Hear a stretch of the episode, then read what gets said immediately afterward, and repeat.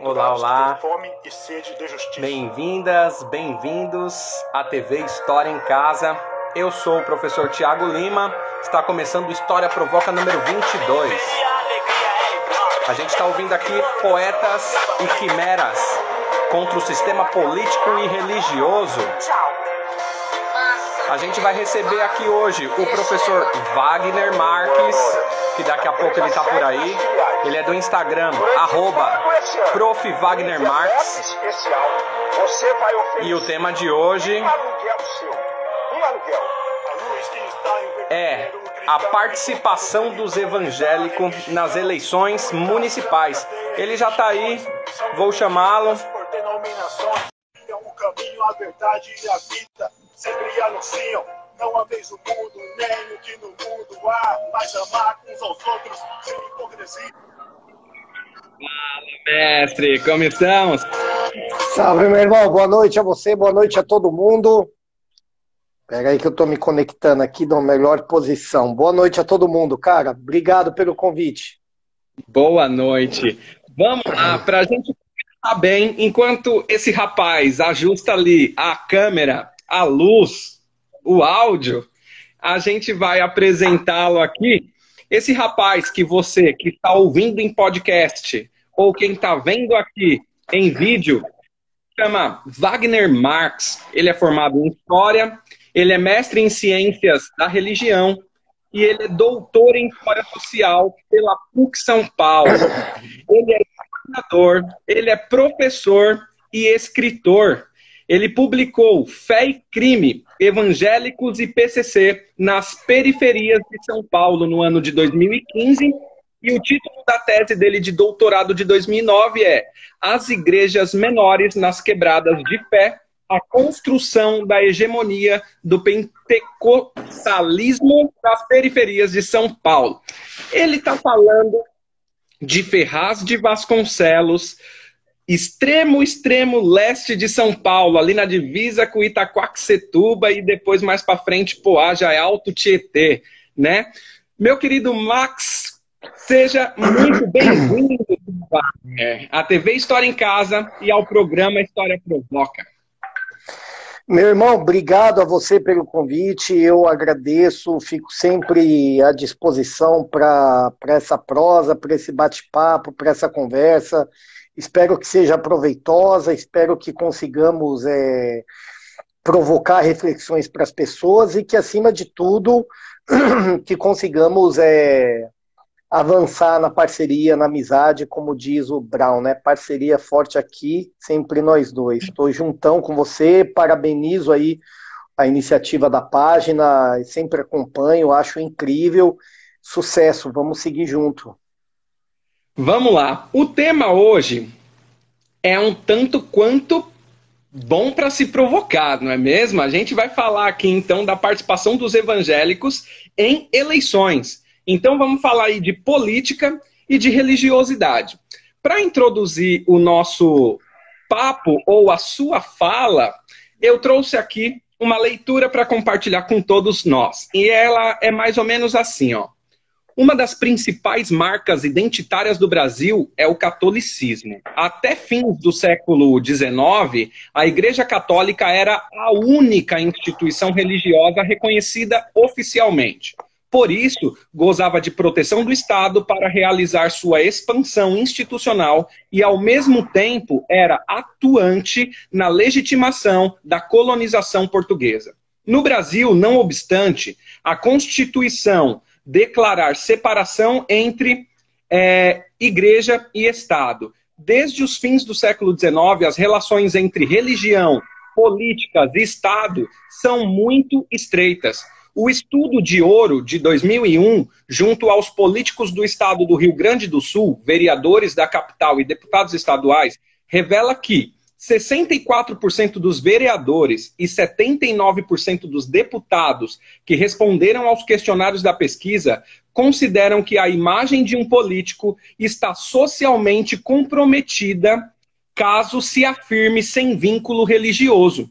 Assim, acreditam que poderiam ser prejudicados em suas votações caso afirmassem não possuir crenças religiosas. Esse é um texto que se chama Religião e Participação Política, Considerações sobre um Pequeno Município.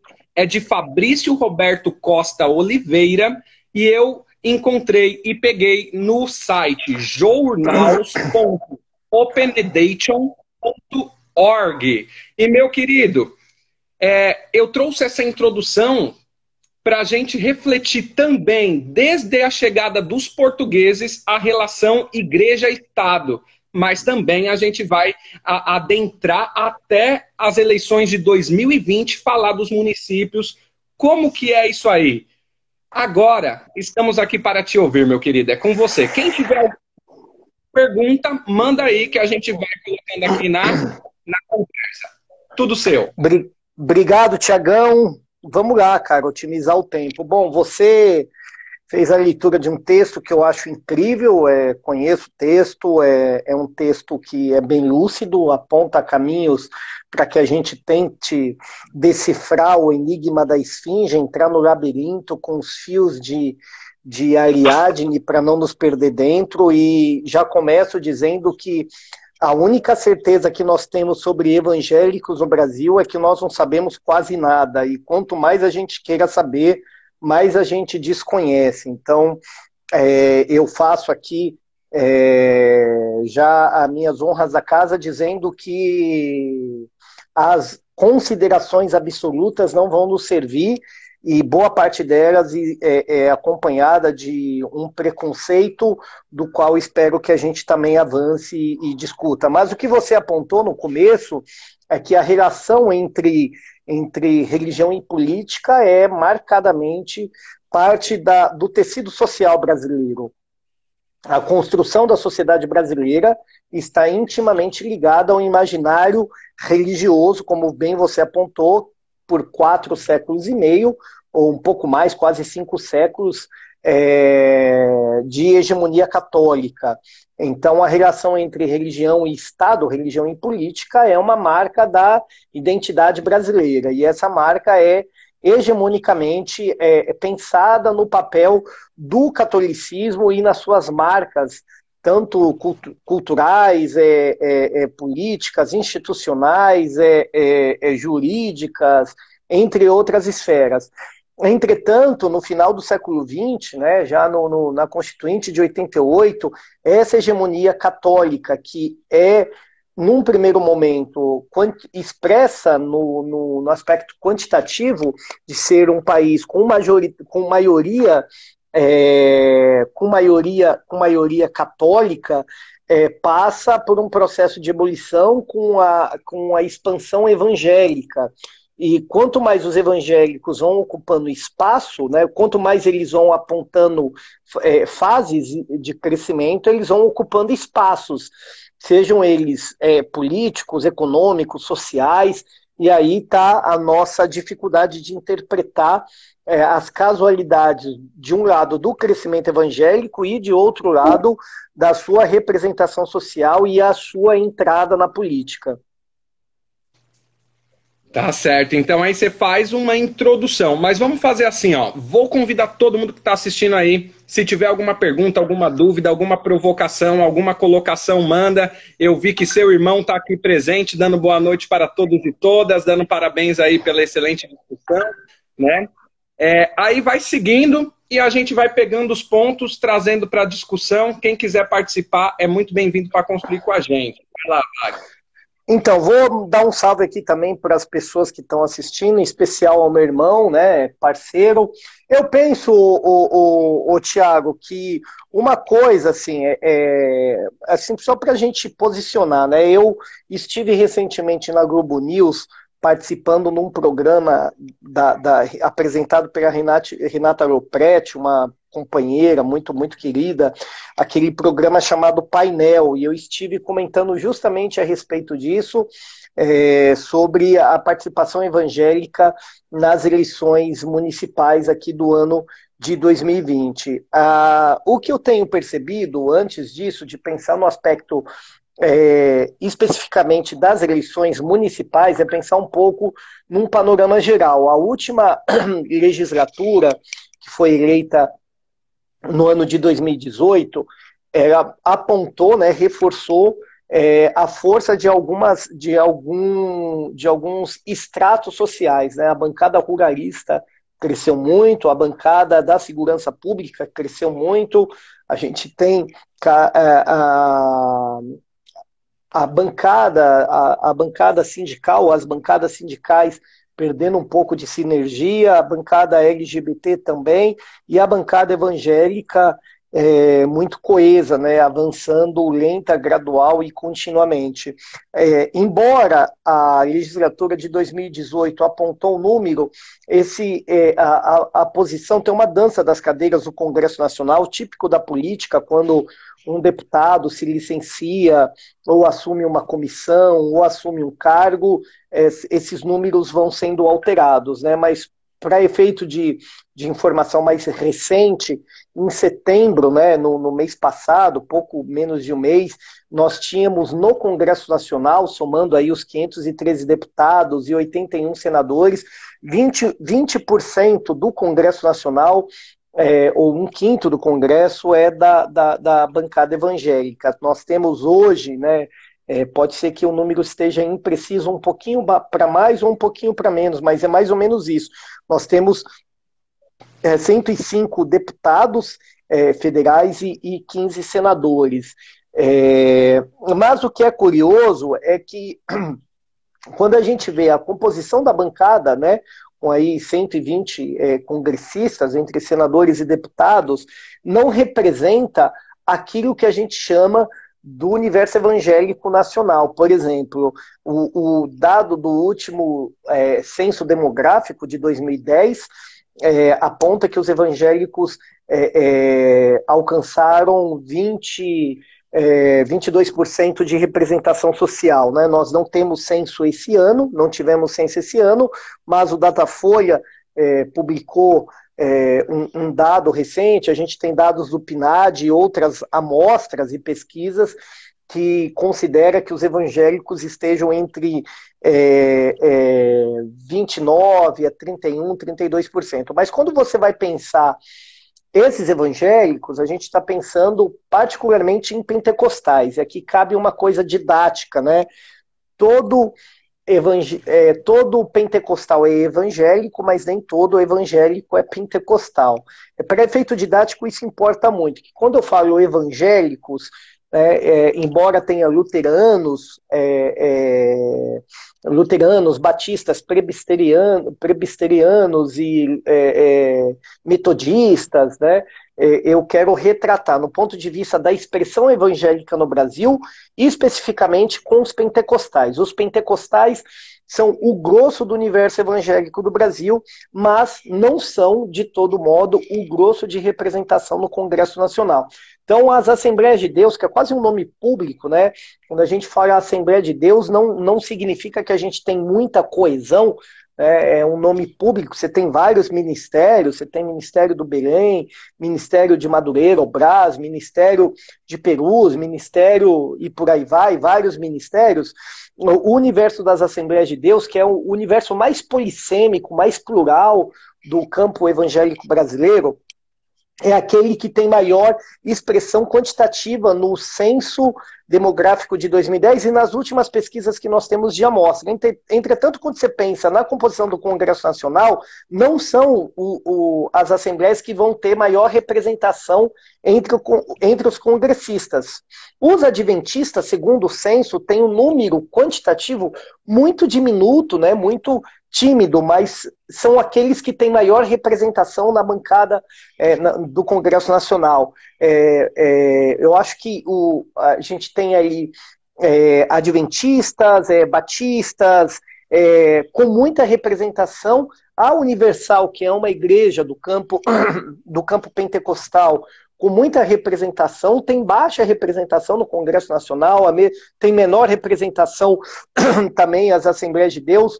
Ou seja, quando a gente. Uma coisa é pensar evangélicos do ponto de vista social, outra coisa é a gente pensar evangélicos do ponto de vista da atuação política. Quando a gente pensa em evangélicos, estamos tratando particularmente, né, ou grosso modo, do campo pentecostal. Quando nós pensamos na atuação dos evangélicos na política, não é necessariamente isso. Não são as igrejas que têm maior volume de membros que têm maior número de representação no Congresso Nacional, e aí é só voltando a, a, constatação dos adventistas que tem maior entrada entre os congressistas. Eu quero só dar um, um abraço aqui especial que eu vi que entrou ao Esdras, pastor Esdras Santos, pastor da igreja é, cristã mundial no, aqui em Ferraz de Vasconcelos, que tem me acolhido com muito carinho. Eu estou, é, estou nesta igreja, me sentindo muito confortável, me sentindo muito acolhido. Então, obrigado, viu, pastor? Beijo no seu coração aí, abraço para o senhor. Vamos lá, vamos aproveitar essa sua pausa. E eu lembro que a gente conversou aqui é, na derradeira vez, e a gente chega a um ponto quando fala de é, evangélico, né?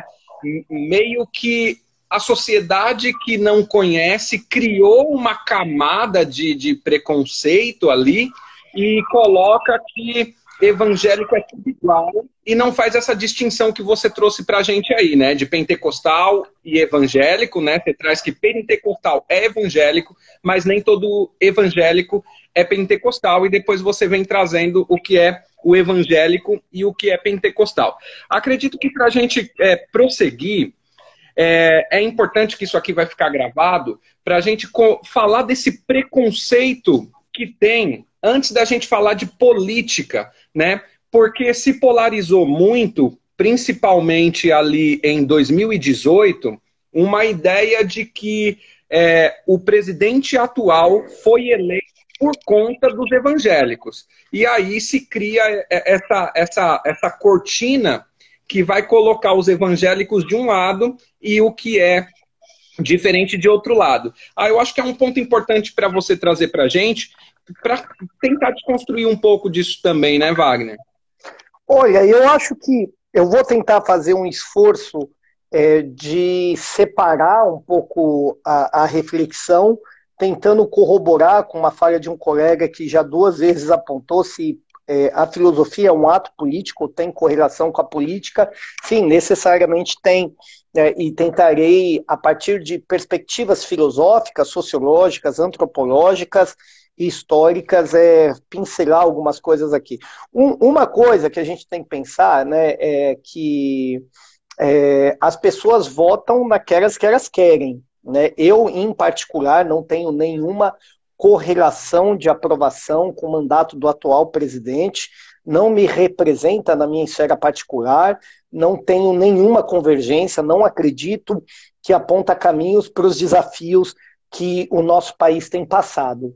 Entretanto, quando a gente coloca na conta dos evangélicos a sustentação, tanto a eleição como a sustentação, isso nos deixa um, um, pouco confusos, mas de certo modo ajuda numa caracterização que é muito genérica. E aí, quando a gente vai pegando de novo a alegoria né, lá do, do, da, do, da antiga Grécia, né, da Esfinge, é, decifra-me ou te devoro, e a gente entra no labirinto, para não nos perder, vamos pegar um novelo de lã para conseguir sair é, com vida desse labirinto. O que eu penso é o seguinte: é, voltando, eu acho que comentei isso com você na outra ocasião, no segundo turno do Rio de Janeiro, a gente tinha o Marcelo Freixo que é um, um candidato pelo partido, do, pelo PSOL, um partido é, socialista e liberdade, e do outro lado um bispo licenciado da Igreja Universal do Reino de Deus, o atual prefeito do Rio de Janeiro, Marcelo Crivella. Né? Muito se discutiu a atuação dos evangélicos na na eleição do, do, do, do Crivella no Rio de Janeiro, mas poucos se lembraram que a Confederação Nacional dos Bispos do Brasil, a CNBB, é, emitiu cartas, né, emitiu comunicado para que é, as igrejas é, lançassem apoio à candidatura do, do, do, do Crivella. Ou seja, é, pensar que os evangélicos elegeram o, o, o Crivella é mais confortável porque não, não nos exige pensar muito, inclusive pesquisar a, a, a recomendação da CNBB. Mas é um fato que a CNBB chamou voto por Crivella. Por outro lado, é, é, quando você pega um dado do, do Datafolha, o Datafolha publicou recentemente uma pesquisa quando chegou a um terço de aprovação entre bom e ótimo do, do governo do, do atual presidente, e a, a questão era muito se, se discutiu sobre quem é os 30%, né? Quando você pega, é, os dados estavam ali apresentados e vai fazer uma análise sobre os dados, é, o, o Brasil é um país onde você tem a maioria de mulheres, né, a maioria de negros e a maioria de pobres. Quando você observam o universo evangélico, grosso modo, nós vamos ter mulheres pobres e negras, né?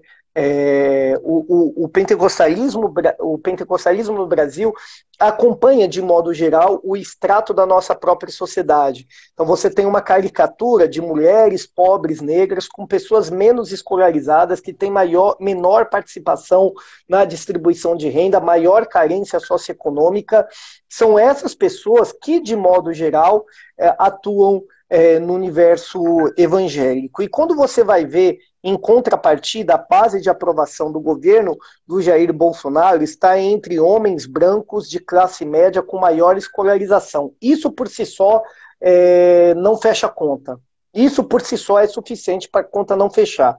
Então, se você tem, de um lado, a aprovação entre bom e ótimo do governo Bolsonaro, é, é, em maioria, ali, grosso modo, entre homens brancos com maior renda per capita, eu acho que era de cinco salários mínimos para cima, com maior escolarização, não são os evangélicos. Aí não são evangélicos. Né? Os mais escolarizados, brancos é, e homens. Os evangélicos é o contraponto disso. São, de modo geral, mulheres com menor escolarização, com menor é, renda per capita e negros. Ou seja, essa conta não bate, não está fechando.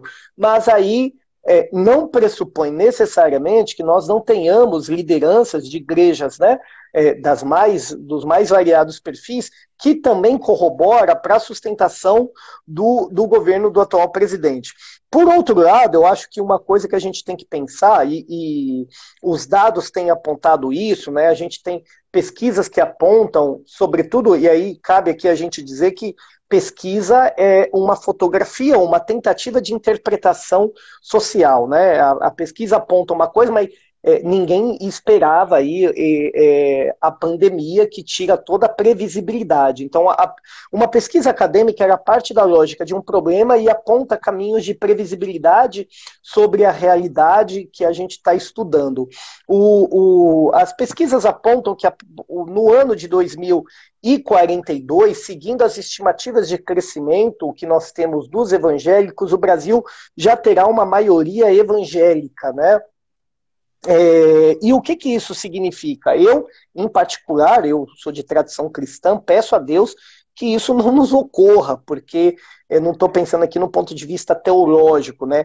Porque é, mesmo que de um lado os evangélicos são objeto de um preconceito que, que ocorre, né? Dessa descrição absolutizada, dessa descrição generalizada, por outro lado também há o que a Marilena Chauí vai chamar de, de conformismo e resistência. Né? Nos locais os quais é, a sua atuação é, se torna presente, a gente não tem um combate ao racismo, a gente não tem uma luta é, de fato contra as injustiças sociais e econômicas, a gente não tem um posicionamento sobre a, a violência é, doméstica, a gente não tem um combate à homofobia, é, por outro lado, também, no, no outro lado da, do, do, do, fio, para não se perder, a gente não pode generalizar dizendo que os evangélicos são responsáveis pela homofobia no Brasil. O Brasil é um país estruturalmente homofóbico e, à medida que os evangélicos vão tomando parte do tecido social, não há um combate a essa homofobia, Né? É, o Brasil é um país estruturalmente racista e, e, não são os evangélicos que tornaram. O Brasil é um país estruturalmente desigual, é um país estruturalmente violento, e aí cabe a gente pensar de que modo essas condicionalidades sociais podem ou não exigir deste grupo social altamente representativo um tipo de comportamento na sociedade que aponte situações de justiça social, de bem comum, e me parece que, de modo geral, essa não é uma pauta de preocupação central. Né? E aqui eu concordo com parte da crítica, mas sou também um pouco é, esquivo a essa crítica. Eu acho que tem essa ambiguidade, esse lugar que a Marlene Chauí vai chamar de conformismo e resistência, que é um ponto para a gente pensar. Vamos lá, perfeito. É, a gente tem aqui ó, o Pedro Dragon. Pela terceira vez ele está dizendo aí, vocês acham que filosofia tem algo a ver com política? Estou escrevendo sobre isso e queria essa opinião de vocês. Acho que o, o Wagner entrou. Né? Se quiser retomar depois, Wagner, fica à vontade. E vamos pensar então, é, a gente está um, menos de um mês as eleições municipais, né, que acontecem agora em novembro.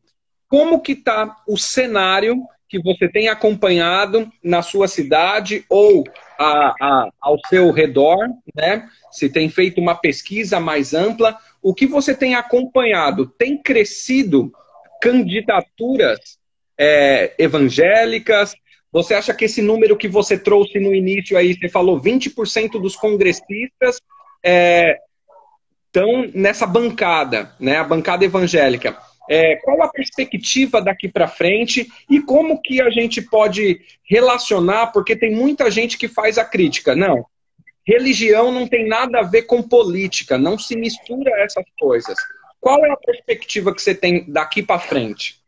Ó, oh, deixa eu mandar um salve aqui pro Davi, que entrou e eu esqueci. Boa noite, viu, Davizão? E Andressa, parceira também, professora, muito querida. Oh, eu acho que o seguinte, o, o, o, o Tiagão, é, eu tenho feito, esse ano em particular, eu estou é, é, observando atentamente a candidatura, a, a, o movimento da eleição municipal a partir da perspectiva é, da atuação de evangélicos. Eu tenho acompanhado, em especial, é, é, é evangélicos que se colocaram na disputa para a vereança no município, é, numa coligação de centro-esquerda, porque isso é o objeto de meu interesse. Né? E nós temos 104 104 vereadores distribuídos entre PT, PSB, é, PCdoB, PV e PMN, uma coligação que disputa a, o majoritário, a prefeitura de uma cidade. Dentre esses cinco partidos, nós temos né, esses 104 é, é, é candidatos a vereador, mas também tenho observado é, é, candidatos de outras de outras frentes, de outros partidos, né, como do próprio PSL, do Podemos, é, é, do PDT, do é, é PSD, entre outros partidos, mas o foco da centralidade da observação é essa frente é, de uma candidatura de centro-esquerda. O que eu tenho observado, por exemplo, no PCdoB, e aí cabe dizer que Partido Comunista do Brasil, e repito, Partido Comunista do Brasil, aquele nome que, quando verbalizado, né, de modo geral, ele causa arrepios, né, e tudo isso, essa disputa que vem em 2018, que está vindo nas capitais, sobretudo, né, ah, se apoiou um comunista, não sei o que, fica nessa coisa. Na, nos municípios, a disputa é absolutamente avessa particularmente singular, radicalmente diferente da disputa macro, da disputa do rizoma maior. Nos municípios, a coisa se dá de outro jeito, de outra forma, com outra interface. Né? Então, por exemplo, nós temos, é, por razão de ética e sigilo, vou alterar o nome por conta de um compromisso que eu tenho com os interlocutores. Então, eu vou chamar de pastor A. Né? A gente tem, é, eu tenho conversado com pastor A, candidato a vereador é, pelo Partido Comunista do Brasil, da Igreja Assembleia de Deus, pastor da Igreja Assembleia de Deus, de um ministério da Assembleia de Deus, pelo Partido Comunista do Brasil. Bom, isso em si já é objeto de análise, né? Um pastor assembleiano, as Assembleias de Deus no Congresso Nacional, na disputa nacional, está na base de sustentação da retórica do governo Bolsonaro, e aqui o Partido Comunista do Brasil, que é a oposição ao governo federal, na disputa local você tem, por exemplo, o pastor A, para manter a alteração do, e o sigilo do seu nome, que é assembleiano e está é, candidato a vereador. E aí a questão é o seguinte: o que faz com que o pastor A tenha escolhido o PCdoB? Ele é comunista, não é comunista? Essa, essas perguntas me intrigam. Ele é um tipo ideal, pensando na perspectiva weberiana, né, de análise, é um tipo ideal para a gente pensar, mas tem vários outros sujeitos. Eu é, peguei o exemplo dele. Nos municípios, ô Tiago, a disputa se dá por outra razão. Né? É, nós não temos, eu em particular, não tenho observado que a casualidade, né, tanto dos candidatos aí, é, é, é, o que você apontou, se há uma crescente em candidaturas é, de pessoas é, ligadas ao universo evangélico, sim, porque acompanha naturalmente o crescimento dessa população na sociedade. Quanto maior a representação social, né, os números vão apontando, é, é, esses atores vão ocupando espaços na sociedade. Então você vai ter mais professores evangélicos, mais estudantes evangélicos, é, mais presos evangélicos, mais torcidas organizadas, mais pessoas que disputam a política, mais comerciantes, mais mais tudo, né? Inclusive mais candidatos e por aí vai. Mas aí há uma distinção daqueles que usam a insígnia é, é, religiosa, bispo, pastor, apóstolo, irmão, e aqueles que fazem parte do universo evangélico, mas que na disputa eleitoral não utilizam essa insígnia, não utilizam essas nomenclaturas.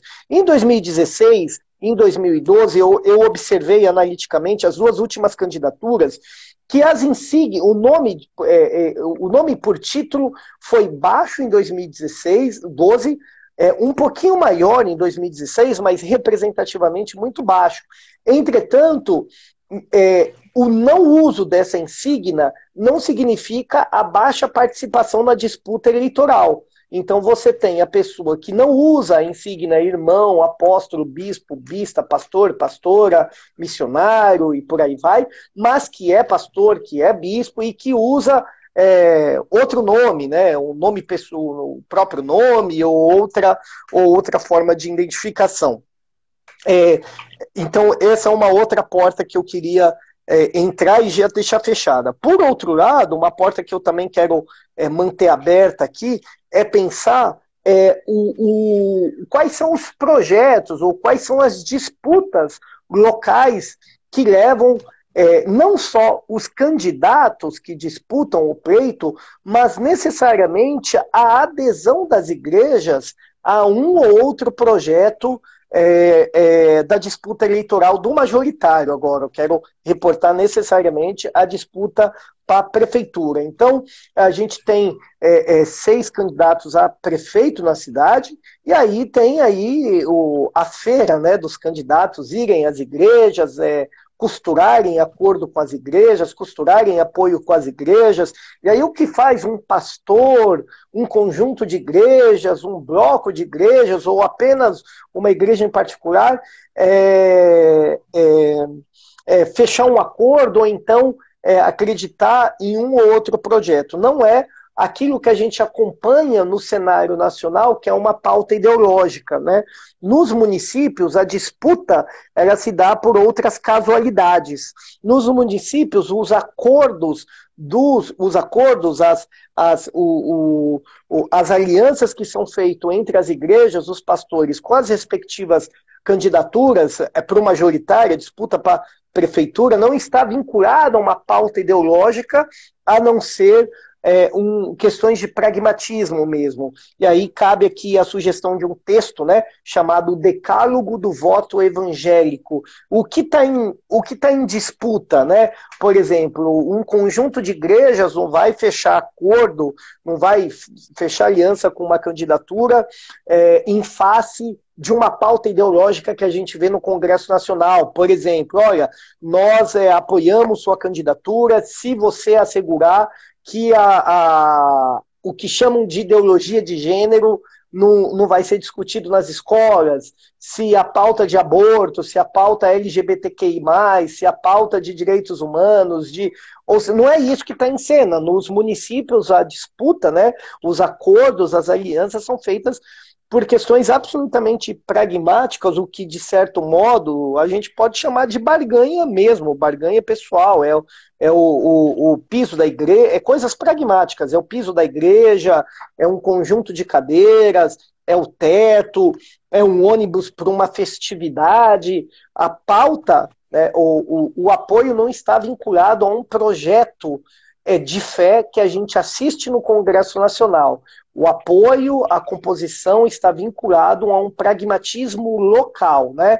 Aquilo que aquela igreja ganha imediatamente. Então, é, independentemente de ser uma candidatura de centro-esquerda ou uma candidatura de direita. Por exemplo, eu tenho acompanhado a, a, a atuação tanto de candidatos evangélicos como também de pastores e conjunto de igrejas que caminham com essa candidatura de centro-esquerda. E não tem nenhum problema o vice ser do PT, não tem nenhum problema ter o PCdoB na composição, não tem nenhum problema a chapa, né, a cabeça da chapa ser do, do, do, PSB. Não tem nenhum problema do, do PSB ter chamado voto para o Haddad, não tem nenhum problema o PT ter lançado o Haddad, não tem nenhum problema o PCdoB ter apoiado a candidatura do Haddad e todos esses serem opositores ao governo do presidente Jair Bolsonaro.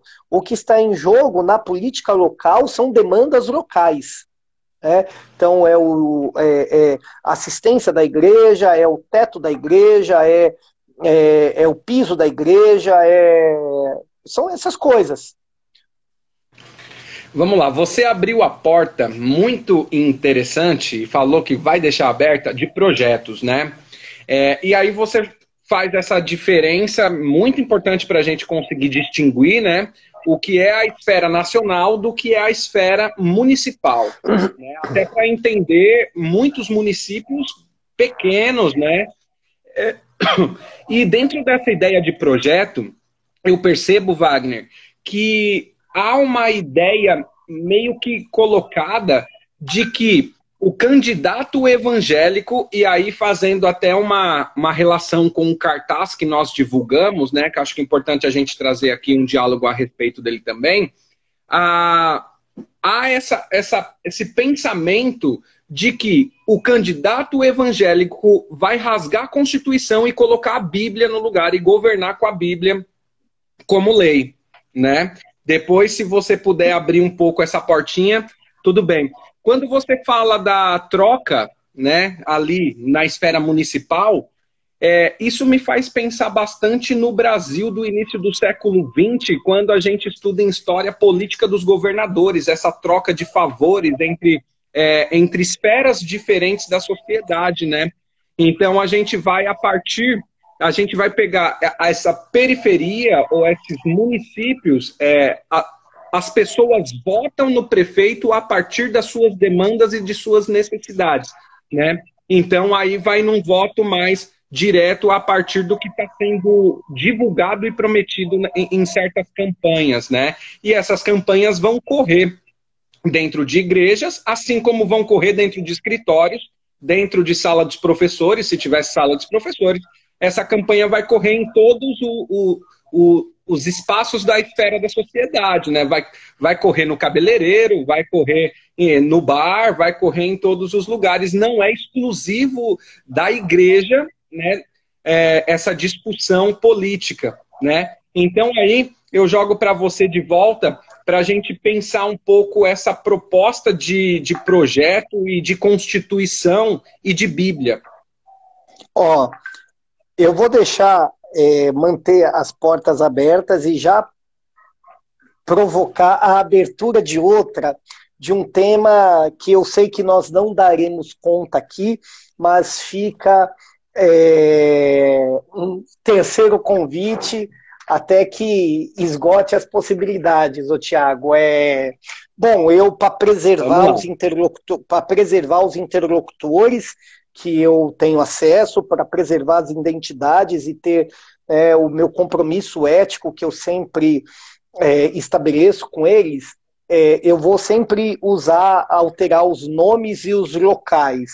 E aí fica a, a chamada para uma outra possibilidade para que isso se amplie. Por exemplo, é, acompanhei uma situação da, da construção de, de parcerias para um projeto político. Então, você é cuidadoso em descrever a situação. É, então, ali você vai procurando parceiros, aqueles que, sub, que somam no projeto, aqueles que podem somar no projeto.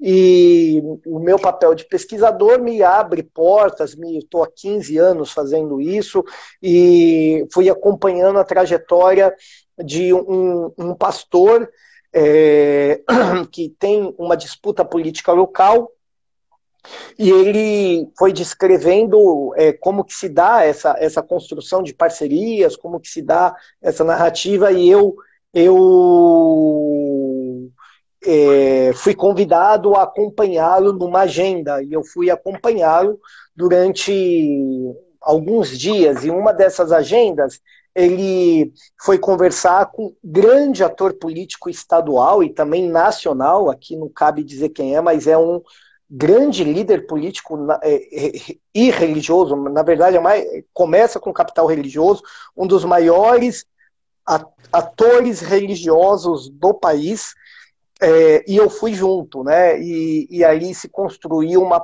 uma, uma ponte de conversa com algumas pessoas para é, é, costurar uma possibilidade de fazer parte de um projeto. E, e aí eu, eu fui ali pesquisando, me senti confortável e quando cheguei no local achei estranho porque no local não tinha identificação né, é, social, era um prédio e no prédio não dava para saber o que era, se era é, residencial, já achei estranho.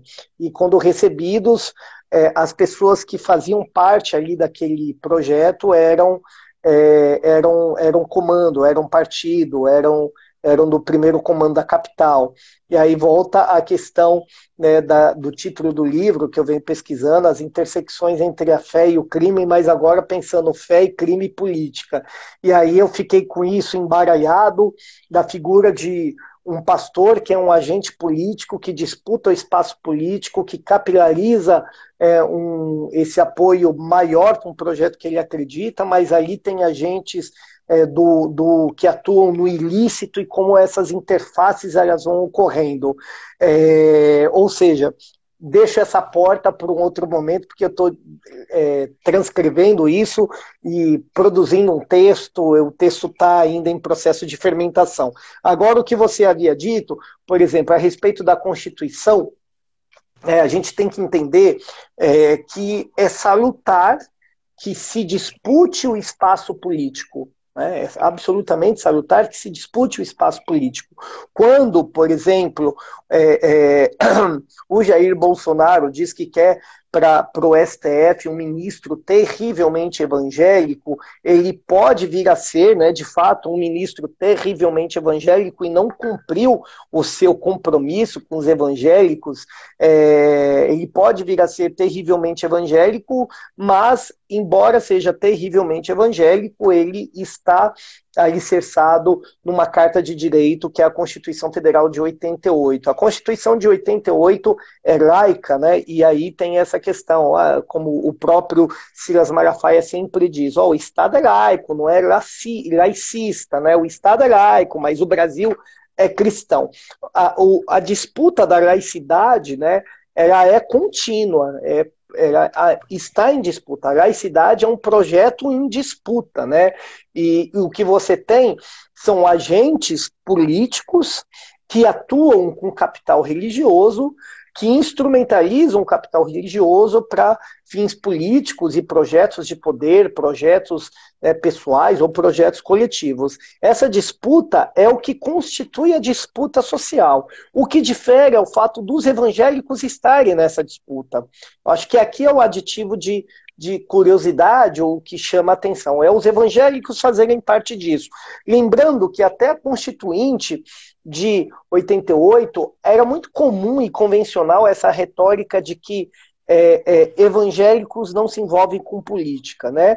Mas a partir de 88 você tem uma mudança de paradigma onde irmãos votam irmãos, e aí você consegue é, dar essa sinergia, sobretudo mais, mais clara, mais, é, é, mais evidente com a participação do PRB, que é o partido que capilariza mais organicamente as candidaturas desde o município até a disputa nacional é, pela Igreja Universal. Os outros atores estão espalhados em vários partidos, em várias interfaces. Mas, por outro lado, eu penso que o avanço, né, é, a, atuação desses indivíduos é, é, embora eles tenham, de modo geral, a bancada evangélica não representa, não representatividade no sentido. Eu, deixa eu ver se eu me faço entendido. A representatividade do Congresso Nacional não bate com a representatividade dos evangélicos no geral, voltando ao caso dos adventistas terem a maior representação no Congresso, mas a menor representação, muito baixa representação entre os evangélicos de modo geral. Você tem uma grande participação da Universal, mas a Universal, no ponto de vista né, é, é, da, da representação do universo evangélico, é muito menor. Mas o que a gente tem aqui é essas disputas de poder desses agentes e desses organismos que eles não atuam de modo isolado. Então a bancada evangélica no Congresso Nacional ela não é orgânica, porque é, ela pode é, namorar com a bancada ruralista de um lado ou não namorar com a bancada da Baia de outro, pode namorar com a bancada sindical de um lado, mas pode não namorar com a bancada LGBTQI de outro, porque há, uma, uma questão muito singular da disputa local. Então, o ator que, que está ali na bancada evangélica, ele pode ser eh, pode ser bancário, né, é, é, na sua esfera profissional e ser contra, por exemplo, a desoneração fiscal. É, ou então ele pode também ser ligado ao agronegócio. Então, é, é, é, muito, é, muito, é muito poroso pensar a atuação dessa bancada por ela mesma. A gente tem que entender a trajetória desses sujeitos, a vida política desses sujeitos e como eles atuam dentro de outros aspectos. Eles atuam de um lado, eles atuam na bancada nacional, na bancada é, é, evangélica, mas eles também disputam espaço ou não na bancada do boi, disputam espaço ou não na bancada da Bíblia, da Bara, a chamada bancada BBB, né, Bíblia, Boi e Bara, disputam ou não espaço em outras bancadas. Então não, não, não é possível a gente garantir uma organicidade, né? Mas, de modo geral, essa bancada que não representa de fato a expressão dos evangélicos pelas denominações, não dá para garantir que não tem um projeto de poder ali. Mas também a gente não pode esquecer que existe outras frentes de oposição à própria bancada evangélica. Evangélicos que é, disputam espaço de representatividade e de aversão à bancada evangélica. Cabe aqui retomar a questão da, da frente, parlamentar, é, é, é, a frente parlamentar pelo Estado de Direito, né? É, a Frente Evangélica, desculpa, a Frente Evangélica pelo Estado de Direito, organizada pelo Ariovaldo Ramos, Cabe de novo insistir aqui num coletivo de que disputa em Mogi das Cruzes, não sei se você conhece, mas tem o coletivo de inadequados, é, organizado por um pastor é, muito colega, muito parceiro, João Paulo Berlofa, que tem uma candidatura coletiva em Mogi das Cruzes, que é um pastor, uma trans, alguém de religião de santo, esqueci a outra pessoa. Ou seja, é um campo muito poroso que a gente tem que ter cuidado para analisar, mas ao mesmo tempo é, observar que ele é muito dinâmico, ele muda o tempo todo e que nas eleições municipais, nas periferias, a disputa está voltada aos interesses locais. E aqui, nos interesses locais, a gente não discute laicidade do Estado. O que discute é o pragmatismo. O que discute na, no, no cenário local é a, a, a, as, as cadeiras, é o piso, é o teto, é a documentação, é a regulamentação jurídica, independentemente do candidato ser do PT, ser do PDT, ser do PSOL, ser do PSB, ser de centro, ser de esquerda, isso nos municípios tem uma outra dinâmica. Então, a, o, deba o debate sobre o papel dos evangélicos com a interface de uma ameaça à democracia ou Estado laico é no Congresso Nacional e não necessariamente nos municípios. Boa colocação. Vamos lá. O Jefferson, que sempre acompanha aqui, também sempre acompanha por aí, eu vejo, ele coloca aqui, ó, quando se fala de evangélicos na política, esse olhar tem um viés calvinista. É, a pergunta teológica. É, eu vou responder não teologicamente, viu, Gé? É, não sei se você me colocou numa saia justa, não vou responder. Pode vir a ter no ponto de vista da narrativa, por exemplo. Aí o que. É boa, boa pergunta, por exemplo. É, e aí, é, é apesar que teologicamente essa é uma confusão danada, Gé, mas a gente pode usar a narrativa do seguinte: pode usar a, a ideia, Gé, de uma narrativa que é assumida, que vai dizer o seguinte: olha, Deus nos escolheu, chegou a hora do povo de Deus assumir o espaço, Deus, é, nós somos os escolhidos, chegou a hora da igreja governar. Essa pode vir a ser uma narrativa que se assemelha ao calvinismo, mas de modo geral, os evangélicos eles são pentecostais e arminianos, e aí cabe uma, uma diferenciação teológica bem, bem curta, quando a gente pensa, por exemplo, os calvinistas, vou ser muito raso aqui, viu, Tiago e Jefferson, muito raso. A Igreja Congregação Cristã no Brasil é de tradição calvinista, então uma diferenciação muito elementar é que você não vai ver a, a congregação entregando panfletinho na praça, né, fazendo evangelismo na rua para as pessoas irem às igrejas, porque eles acreditam que os predestinados irão entrar naquele espaço, né? Deus vai separar os escolhidos para que lá acessem. Os arminianos já têm uma outra forma de entender que vão dizer o seguinte: não, a gente precisa levar a verdade para todo mundo, né? A gente precisa levar a palavra para todo mundo. E aí você tem esse, essa, essa questão de conversão em massa, de que as pessoas se convertam para que você leve a verdade, mas pode ter uma aproximação, um namoro a uma ideia calvinista, sem que necessariamente seja alguém de perfil calvinista, pode ser um assembleiano que namora com a ideia de que agora chegou a nossa vez porque Deus nos escolheu, sem saber que isso pode ter uma aproximação calvinista, mas que na verdade ele tem uma outra forma de, de, de justificar a sua atuação.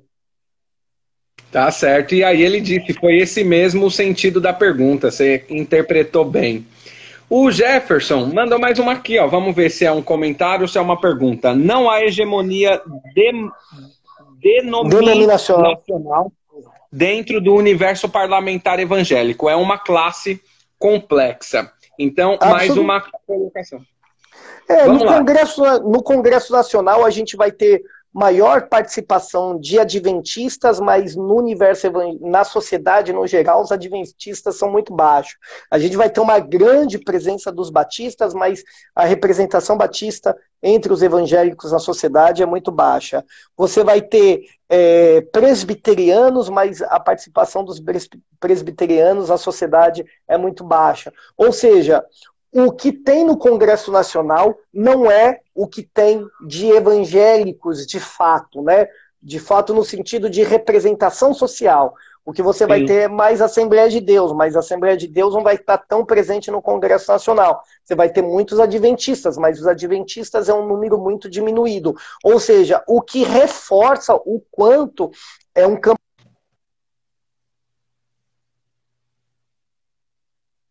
Acho que deu uma travada lá. no que reforça é o campo. Então vamos lá, estamos conversando aqui com Wagner Marx, estamos nos minutos finais, falando sobre a participação dos evangélicos nas eleições municipais.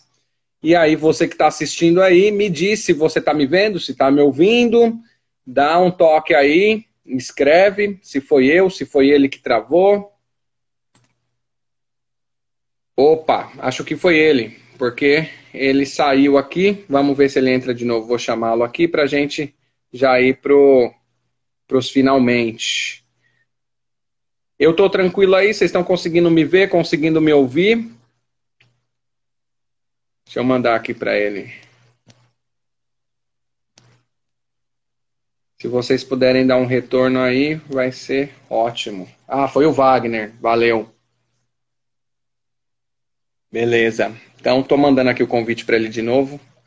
Deixa eu falar com ele aqui, que a gente já está indo para o final. Muito importante o diálogo de hoje, até para a gente refletir a respeito de muitos preconceitos que existem em torno desse tema, né? Então a gente tem aí um. Valeu aí pelo retorno, né? Que o professor disse que está bem, Jefferson está por aí também. Estou mandando aqui para ele de novo aqui uma mensagem. Então, falando da importância da gente fazer o diálogo a respeito desse tema, para a gente conseguir desconstruir alguns preconceitos, né? De tirar alguns estereótipos das costas de, de, algumas, de alguns nomes, de algumas instituições, né? De alguns grupos. E aí a gente conseguir fazer uma observação um pouco mais, né, com um passo atrás, um pouco mais distante, conseguir observar caso por caso, não colocar tudo numa mesma panela, que eu acho que esse é um grande problema em todas as esferas sociais, né? Quando a gente pega um, um, uma parcela de, de pessoas de um grupo e determina que todo aquele grupo está representado por essa pequena parcela. Isso vai caber em todas as esferas sociais. Então é, é, necessário, eu acho que esse papo de hoje ele serve, ou serviu, e vai servir, porque está gravado, para a gente conseguir é, fazer essas reflexões. Né? Não é que porque o presidente atual utiliza é, é, a Bíblia ou o nome de Deus, né? ou então o seu slogan né? É, com Deus, que todos os evangélicos é, são e apoiam ou são igual, ou apoiam, ou pensam igual em, em, em, diversos campos de pensamento, né? Então, a fala do Wagner, muito importante aqui. Estou tentando falar novamente com ele aqui. A gente já está indo para os minutos finais. Seria interessante se ele entrasse aqui para a gente conseguir se despedir, pelo menos. Né? Deixa eu ver aqui. Vou dar um, um salve nele aqui no, no zap. Para ver se ele entra aí para a gente conseguir fazer pelo menos a conclusão do nosso papo. Deixa eu ver aqui. Ele não está me respondendo, ele está aparecendo como online, mas não está conseguindo entrar, muito provavelmente, né? E aí, qualquer coisa, eu abro uma outra só para a gente se despedir, depois faço um, uma edição do vídeo. Uh, olha aí, o Jefferson. Se algumas classes, seja religiosa ou social, não quiser participar, se envolver e falar de política, as outras classes ocupam esses espaços e vão se apropriar dessa temática.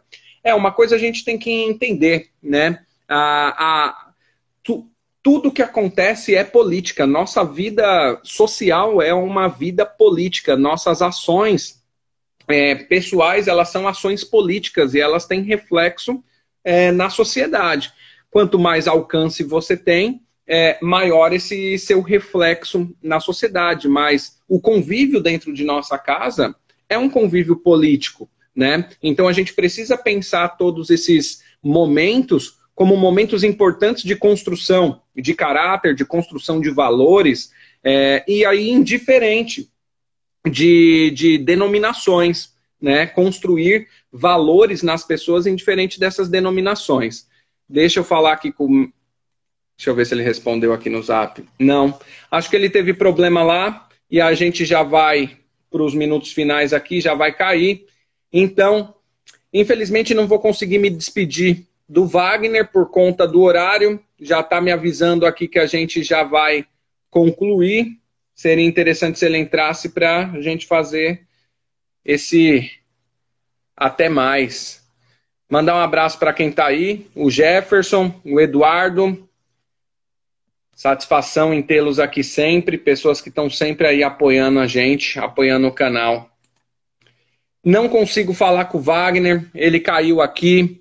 Então, meus queridos e minhas queridas, dessa vez eu vou concluir sozinho, sem me despedir do nosso convidado, né, ou da nossa convidada. E aí eu vou conversar com ele aqui, mas o tempo já apareceu. Então, se não segue a gente aí no, no Facebook, segue também no Instagram, fortalece sempre compartilhando conteúdo aí. Meus queridos e minhas queridas, Forte abraço, mais um papo maravilhoso a gente teve por aqui toda segunda e quinta-feira tem programa ao vivo às 19 horas. Acompanha a programação, fortalece a gente aí. Forte abraço